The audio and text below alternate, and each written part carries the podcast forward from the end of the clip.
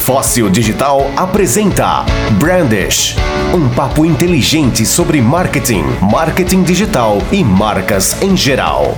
Brandish, o seu podcast.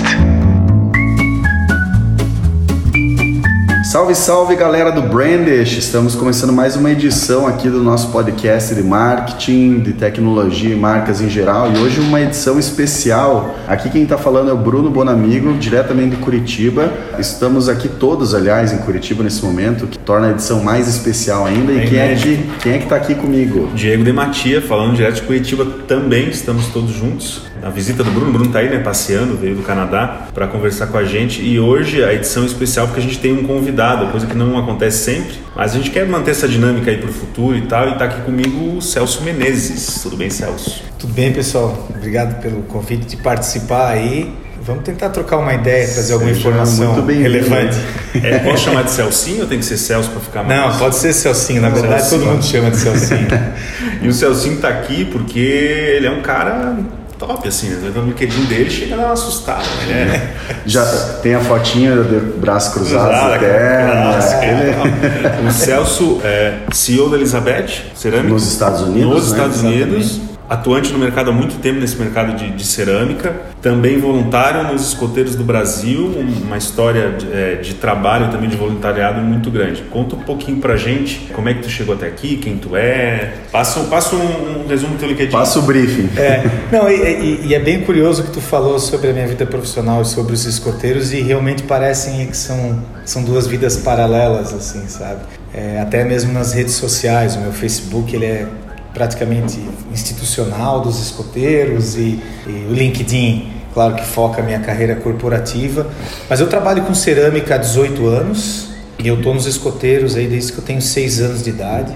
Claro que depois, aí nos últimos fazer uma conta aí, 10, 11 anos tá atuando mais como dirigente fora do grupo escoteiro, né, em nível estadual, nível nacional. Então são duas carreiras que bem intensas, né, que exigem bastante tempo, bastante atenção, mas que me dão uma satisfação, né. Não, e com certeza uma pode é. até completar a outra, que os escoteiros têm muito essa questão da disciplina, né, que eu acho que vem a calhar no mundo Cara, corporativo. complementa muito e, e eu te digo assim, sem dúvida nenhuma de que o escoteiro contribui muito mais com a minha vida corporativa do que o contrário. Até mesmo pelas pessoas que, que eu acabo conhecendo, né? Então, faz parte ali da nossa equipe da direção nacional hoje, né? Nós temos ali pessoas que fizeram é, mestrado na Sorbonne, na, na França. Na França. Nós temos gente que é, quando não se falava de startup, né? Gente que criou as primeiras startups lá nos anos 90, ganhou alguns milhões, hoje aí é, é diretor da, do grupo Carrefour. Então nós temos pessoas assim de alto nível e eu realmente aprendo muito na interação com essas pessoas e claro vou trazendo para a vida profissional. E, e, pai de quantos filhos mesmo, Celso? Três filhos. Ah, e como é que concilia isso aí ainda junto? Como é que tu concilia isso tudo? É, não, é, acho que uh... que hora você acorda e que hora você vai dormir, cara? Cara, eu vou dormir muito tarde, uma da manhã, por aí, tem que acordar cedo, né? Seis e meia, Nossa. por aí tem que tá, estar tá de pé, né? Mas vamos, vamos, vamos dar um passo atrás, eu queria que tu contasse um pouquinho. Tu, tu trabalhou com marketing também? É, eu fiz, na verdade, eu fiz, eu fiz, uh, fiz faculdade de publicidade e propaganda. É, a minha ideia era trabalhar com publicidade e aí durante a, o período da universidade é, eu, eu, eu não cheguei a trabalhar, mas como, como é, nós fizemos amizades lá com outros estudantes que faziam estágio em agências.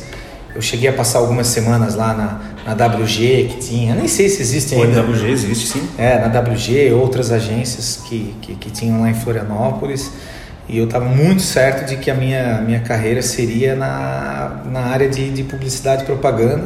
Mas logo, é, logo ali pelo, pelo início da faculdade, é, surgiu uma oportunidade de trabalhar como agente de vendas. Agente de vendas é um representante, né? Quem vende, só que no exterior a gente acaba chamando de agente.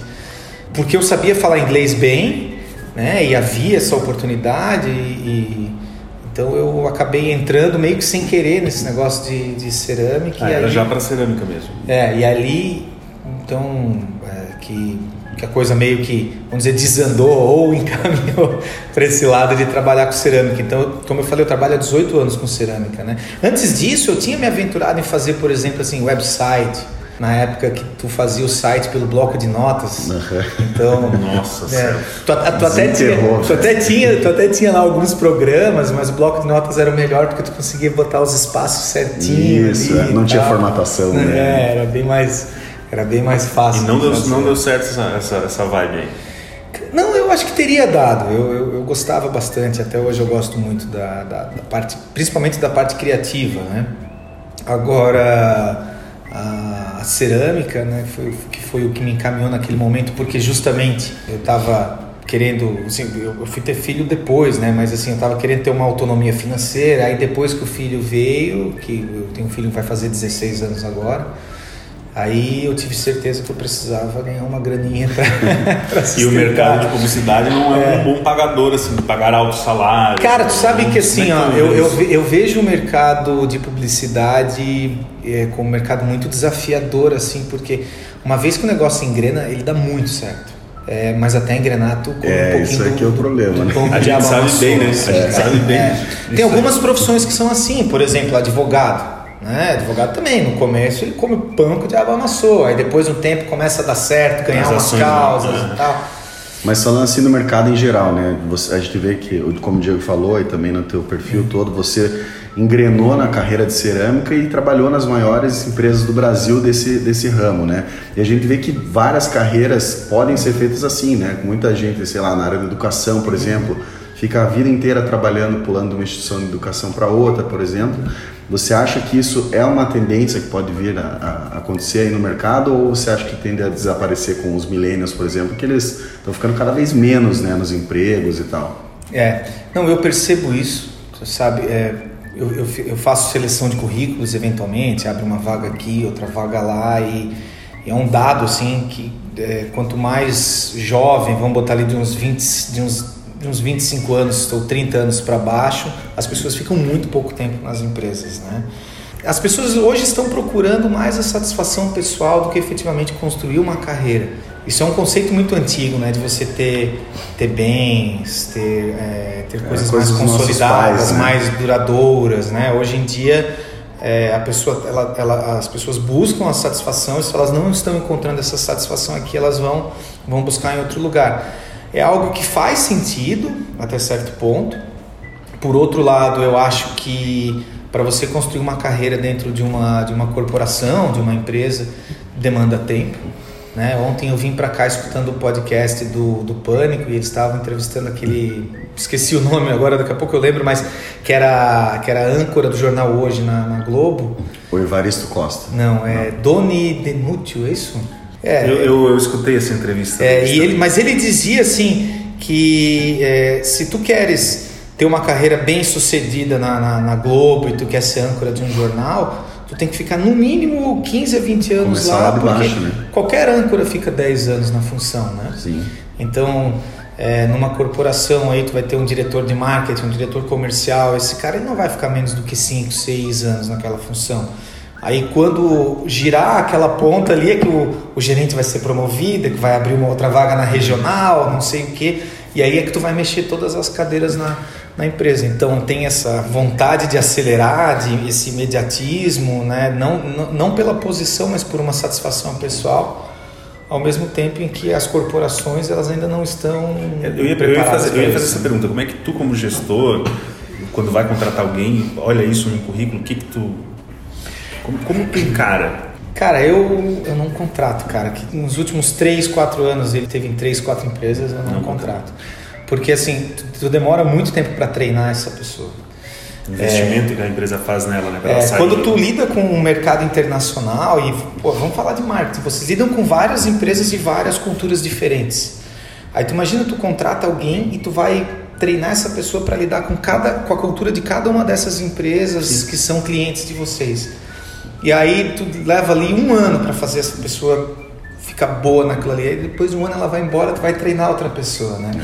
É. E o ideal é que tu, te, te, é, que tu consiga ter um tempo em que ela esteja treinada e ela possa fazer aquele voo de cruzeiro, né? Ela possa desempenhar. E dar o retorno que você espera da função. Eu acho que isso tem muito a ver também com a, a, a questão cultural do, do Brasil, né? Que a gente sempre está em tempos de crise, vai e vem, ups and downs, não sei o quê, que é uma coisa que eu não vejo no Canadá, por exemplo. Porque aqui essa história de antigamente nossos pais terem bens e tudo mais, Casa, né? era para se garantir. Se eu é. perder meu emprego, eu tenho minha casa para arrendar, eu tenho um carro é. para vender, né? É coisa que a gente não vê lá fora isso. Você sentiu isso nos Estados Unidos também nesse período que você estava lá? Sim, sim. Tanto que o, o, americano ele não tem a casa dele, né? Nem o carro, nem, né? Nem o, o cara carro. tem o lease só, né? É, do carro, né? Tudo isso aí é o leasing, é a, a, a hipoteca, a hipoteca, isso. Então ele ele vive pagando e o que é muito interessante, na verdade, é que lá tu consegue viver com pouco, né? Então, assim, se tu sai do emprego, tu qualquer outro emprego que tu vai pegar, tu consegue, Exatamente. consegue manter o teu, teu manter padrão. aquele que não é o caso aqui, né? Que não é, o como, caso. Ô, Celso, como é que tu chegou, cara, a ser CEO de uma empresa nos Estados Unidos?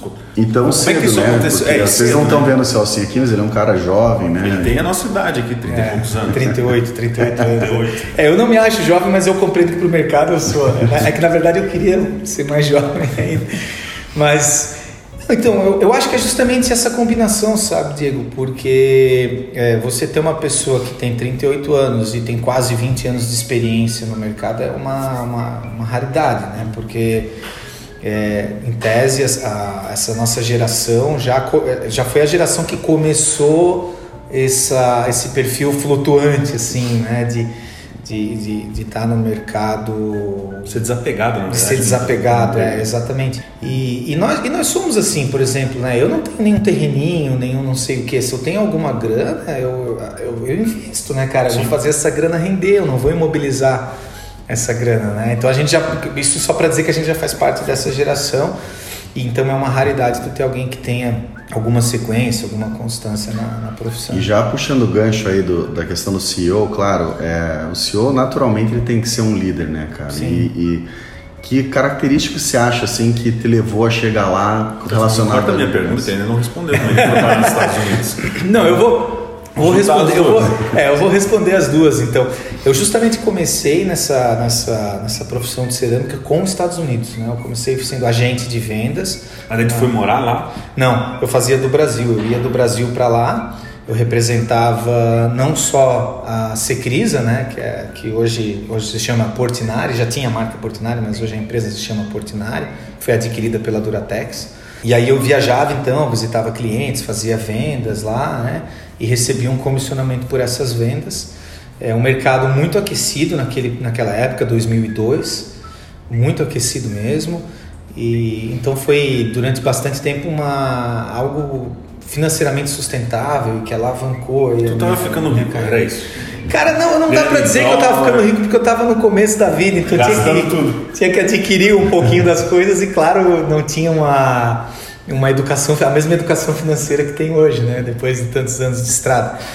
É, e aí isso me fez crescer dentro da, da, da própria Secrisa, né? Depois de, de, de, agente eu virei funcionário, aí de funcionário algumas promoções, eu fui assistente das grandes contas, depois gerente regional da África, depois supervisor é, administrativo da exportação, depois gerente geral da filial dos estados, da, da, da Portinari nos Estados Unidos.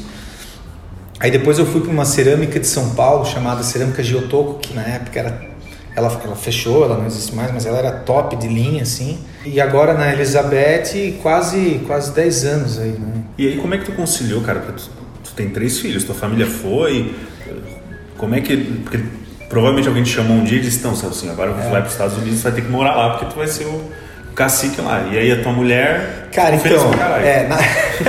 eu já tinha morado nos Estados Unidos antes. E naquela, naquele período a minha esposa e as crianças ficaram em Criciúma, né?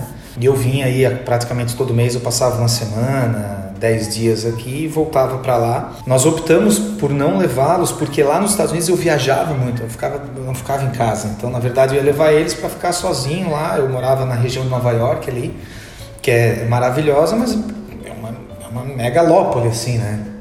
Então, ficariam trancados numa casa? Ficariam trancados lá numa casa sem família e tal é, seria um processo de adaptação bem duro, assim. É, nessa vez agora, né, é, tem a hipótese ainda de eles, de eles irem para lá, né? Mas a, a ideia é deixar, deixar com que eu me estabilize, na verdade, lá e, e aí depois depois eles vão. Agora já é um outro conceito, né? Na época, a Fernanda. Mas agora você está no Texas, né? É isso? Isso, é. Agora no Texas. Que vai ser mais fácil, sabe? Porque Nova York tinha muito esse negócio, tu, tu, ia ter que saber pegar metrô e tal, lá tu não se locomove de carro, né? Cara? Neve de 30 metros é, de altura. Tá. Agora o Texas é diferente, né? Tudo para tudo se locomove de carro, tudo tem um mega estacionamento, então assim. É... Armas disponíveis. Armas.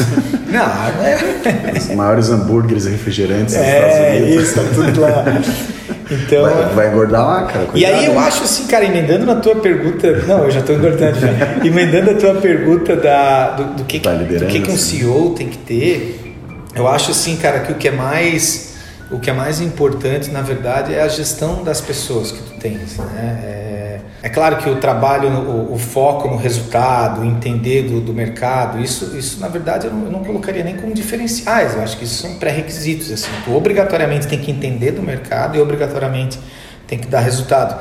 Né? Por eu ser escoteiro e que é uma organização é, sem fins lucrativos, né? eu sempre brinco com o pessoal da empresa que lá é uma organização com fins lucrativos. Então, se não está lucrando, não há razão alguma de nós estarmos fazendo aquilo que nós estamos fazendo. Então, isso é um pré-requisito. Agora, é, é, muito importante tu ter esse, tu manejar o, o capital humano ali é, de uma maneira é, inteligente e humana, cara. Sabe assim?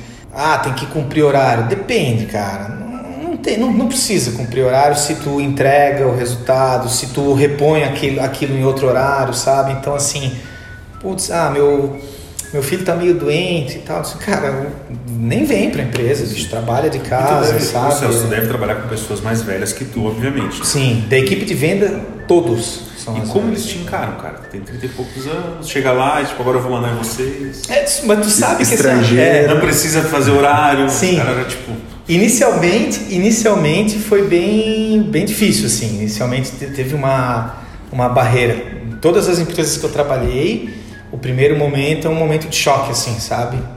Lá vem o guri, Aquele olhar meio incrédulo, assim, putz, cara, botaram um pirralho aqui e tal. E chegou, inclusive, a ter uma vez que um comprador de uma, de uma, de uma grande rede de lojas aqui do Brasil, porque eu trabalhei um pouco com o mercado interno também, quer dizer, um pouco trabalhei oito anos com o mercado interno, mas com uma grande rede de lojas aqui do Brasil, o comprador disse assim, cara, eu não me sinto nem um pouco à vontade de estar negociando contigo que é tão mais novo que eu. Ele, assim, ele falou isso... Soltou mesmo. Claramente para mim. É, mas depois de um tempo, acho que a galera acaba dando uma, dando uma relaxada, assim. Na verdade, a expectativa deles é que nós vamos vir com muito mais energia do que eles. É exatamente essa a expectativa, assim. Né? E, e a, a, gente, se sente o que amedrontados? É, acho que sim. Eu acho cara. que vem já aquele medo natural de sair da zona de conforto. É, né? isso, é exatamente. Esse cara vai fazer o mandar relatório, esse cara vai fazer o. E, e aí depois de um tempo que eles percebem que quando a coisa está dando certo eu não sou tão eu não, eu não, represento tanto aquele estereótipo eles acabam relaxando um pouco assim né porque é, na verdade o que, o que, o que é importante é tu ter um planejamento muito claro tu entregar o resultado e se isso está acontecendo, é, qualquer outra qualquer outra comentário outra loucura que tu faça é, é simplesmente enfeite assim, né? Assim, ah, não, eu preciso que tu me mande um relatório até as 5 da tarde, sabe? Assim, isso isso é só para cumprir um estereótipo do chefe ou só para para mostrar, te posicionar como chefe, como né? autoridade e tal. Isso não tem relevância nenhuma se as coisas estão andando, se as coisas estão acontecendo. Ao invés de solicitar um relatório porque eu quero saber o que está acontecendo, faz um Skype com o cara, faz uma ligação, verifica ali, pega as informações e se precisa de um relatório, tu mesmo faz. Eu mesmo faço meus relatórios, eu não peço para os outros fazerem, né, cara?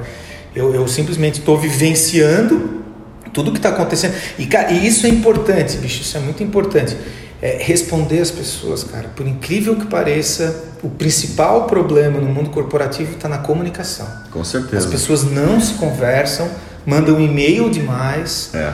sabe? É, e isso é da nossa, gera, da nossa geração para baixo, né? De vivermos uma vida muito virtual e, e tirarmos o lado humano. Os mais velhos estão adotando isso porque é cômodo. E, e eu sempre não, tento... então sendo atropelados, né? É. Cara, mas isso que você falou é uma grande realidade. Porque quando eu fui pela primeira vez para uma corporação que tinha lá 4 mil funcionários Uhum. e tudo mais, é, a questão de mandar e-mail é terrível, cara.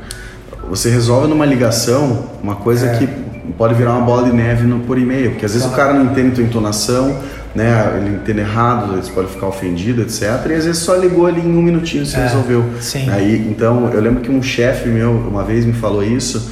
E aí e aquilo ficou na minha cabeça, cara, porque eu sempre prefiro ligar mesmo, às vezes agora mandar um áudio no WhatsApp é muito melhor também, né? Do que mandar um e-mail, porque a informação é muito mais clara e você evita ruídos na comunicação, Claro. né? É. Então, assim, uma, uma questão, né, mudando um pouquinho de assunto. É, a Fóssil, que é a nossa agência, é uma, uma agência digital, a gente já atua com B2B também. Tu já atuou na parte de marketing, é SEO, então acaba se, é, se enfurnando nesse assunto também. Como é que tu vê a questão do marketing digital para empresas B2B? Assim? Que que tu- como é que está acontecendo, pelo menos no teu mercado? assim?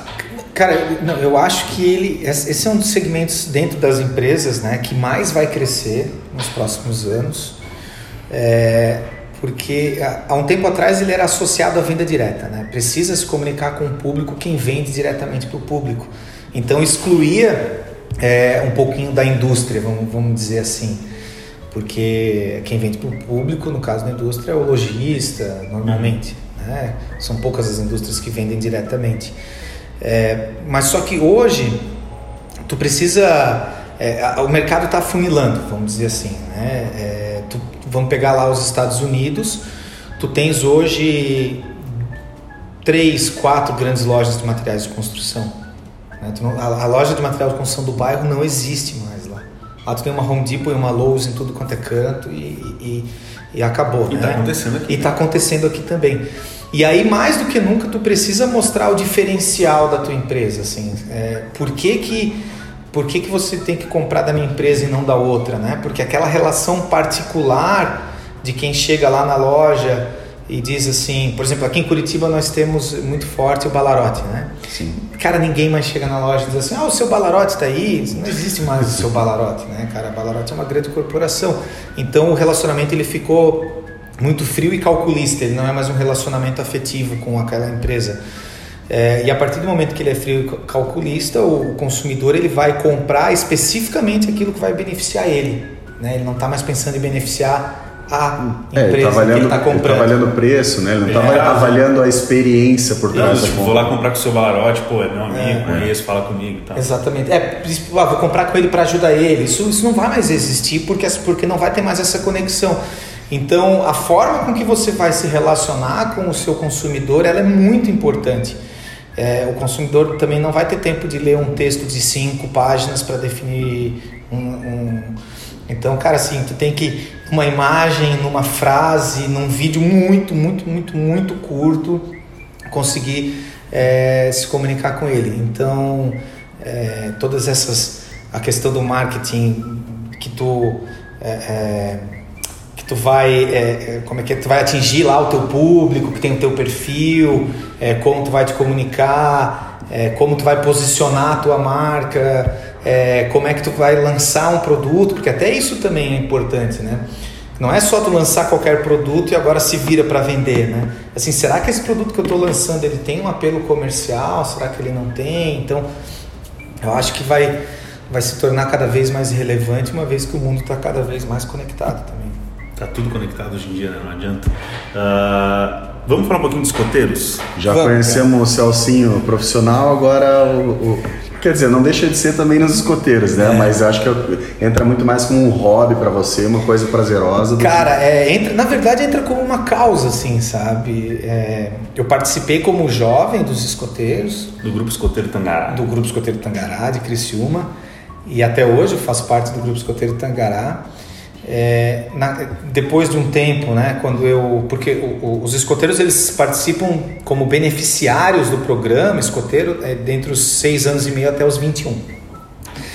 E aí depois que eu passei lá dos 21, é, eu permaneci no movimento escoteiro por apego ao movimento escoteiro, né? Foi demorar um tempo, assim, até eu, eu, eu adquirir um senso de, de causa, assim, né? É, hoje eu acredito muito no movimento escoteiro, nós temos é, nós estamos numa sociedade onde tudo muda rapidamente como nós comentamos no início eu até ia falar cara de um de um filósofo filósofo chamado Sigmund Bauman que ele tem ele escreveu vários livros o amor líquido né ele fala sobre dele. é, ele fala sobre a sociedade líquida Para o E- consumo, né?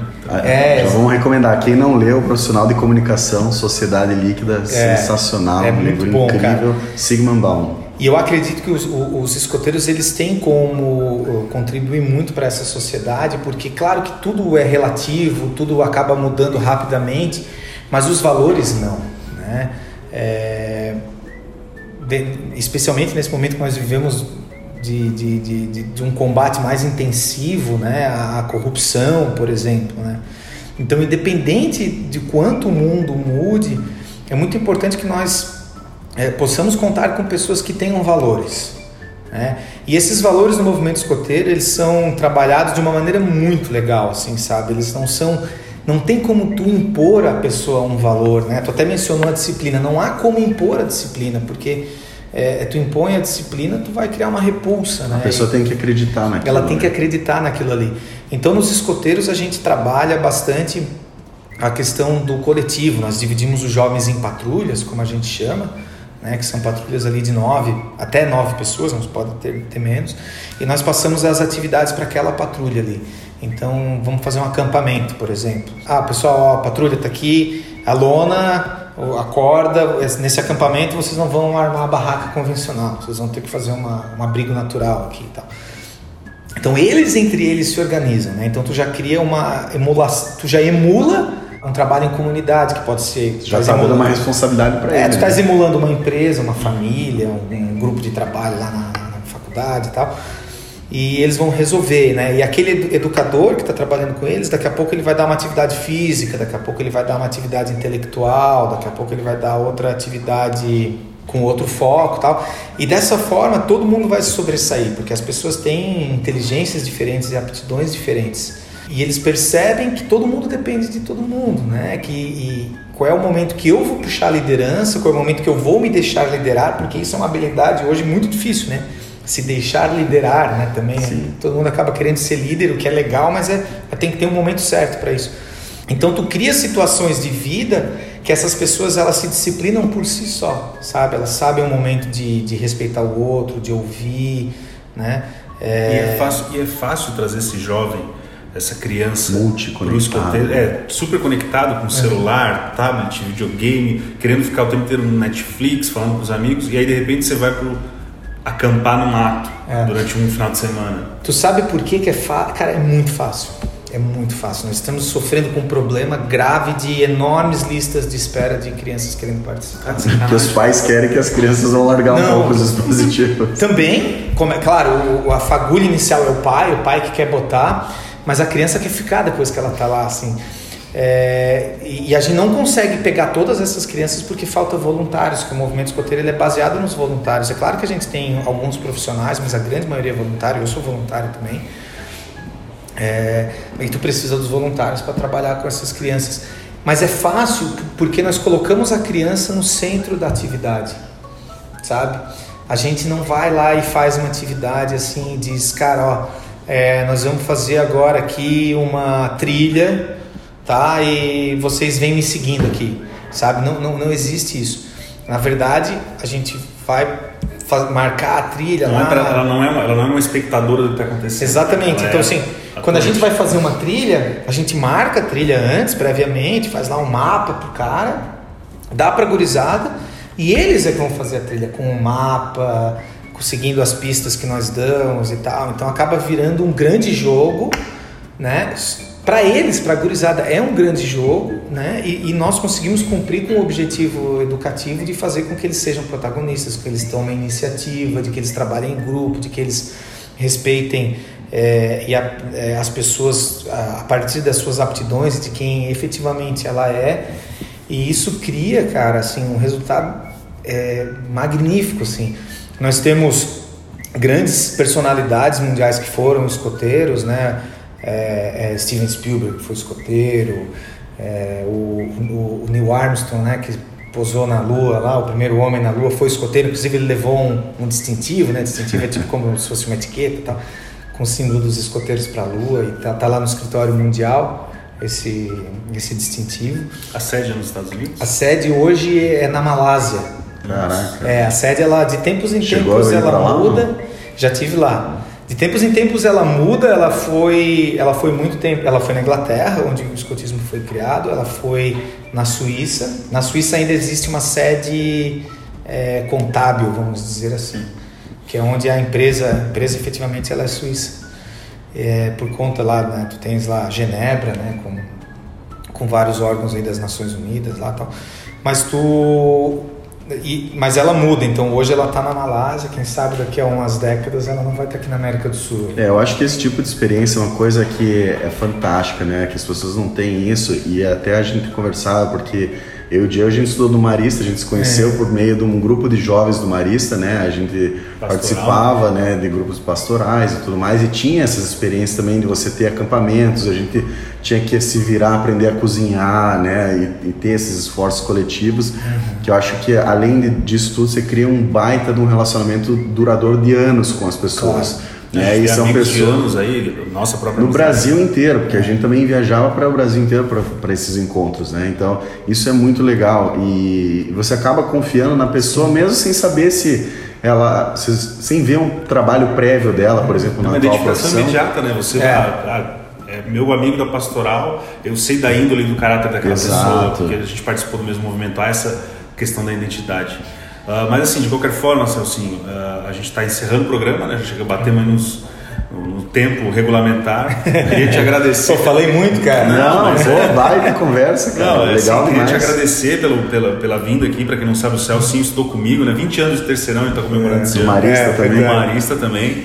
E muito obrigado pela conversa, por ter aceitado ter vindo até aqui no escritório falar com a gente. Então é sempre bom. É, brigadão aí, cara, Esse pela tipo tua presença, foi incrível e continuem aí, pessoal, acompanhando o Brandish, é, que a gente sempre vai tentar trazer mais novidades no mercado e pessoas como o Celcinho para trocar uma ideia aqui com a gente. Antes de encerrar, como é que a pessoa faz para ser escoteiro? Se tu quiser deixar um, um contato teu, se a pessoa Pra mandar um currículo cara, trabalhar nos um Estados Unidos. trabalhar nos Estados Bom, Unidos. é, tem o meu LinkedIn, que é Celso Menezes, né? Menezes com Z no meio, S no Eu final. boto o link lá no, no branch, nosso grupo no Facebook, galera. E, e com relação aos escoteiros, nós somos hoje em 50 milhões de escoteiros no mundo. Tem escoteiros em mais países do que a ONU, por exemplo. A ONU não considera a Palestina um país, né? Os escoteiros consideram a Palestina um país. Tem a Associação Palestina, a Associação de Hong Kong e tudo mais. E no Brasil nós somos aí em torno de 120 mil escoteiros, quase 120 mil escoteiros, com uma missão e uma ideia de nos próximos anos chegar aí, passar de 200 mil. É, e quem quiser fundar um grupo escoteiro, é, uma unidade escoteira, uma tropa escoteira lá, ah, porque o grupo escoteiro a gente entende que é algo muito grande, de repente, mas uma tropa escoteira reunir lá cinco, seis crianças, ou ser escoteiro e participar de um grupo, entra lá no nosso site, escoteiros.org.br ou bota no Google, cara, escoteiros do Brasil, vai achar fácil. Maravilha, gente. Muito Tá? obrigado. E obrigado pela audiência. oportunidade, pessoal. Valeu, Celcinho. Valeu, gente. Um abraço. Tchau. Brandish, o seu podcast.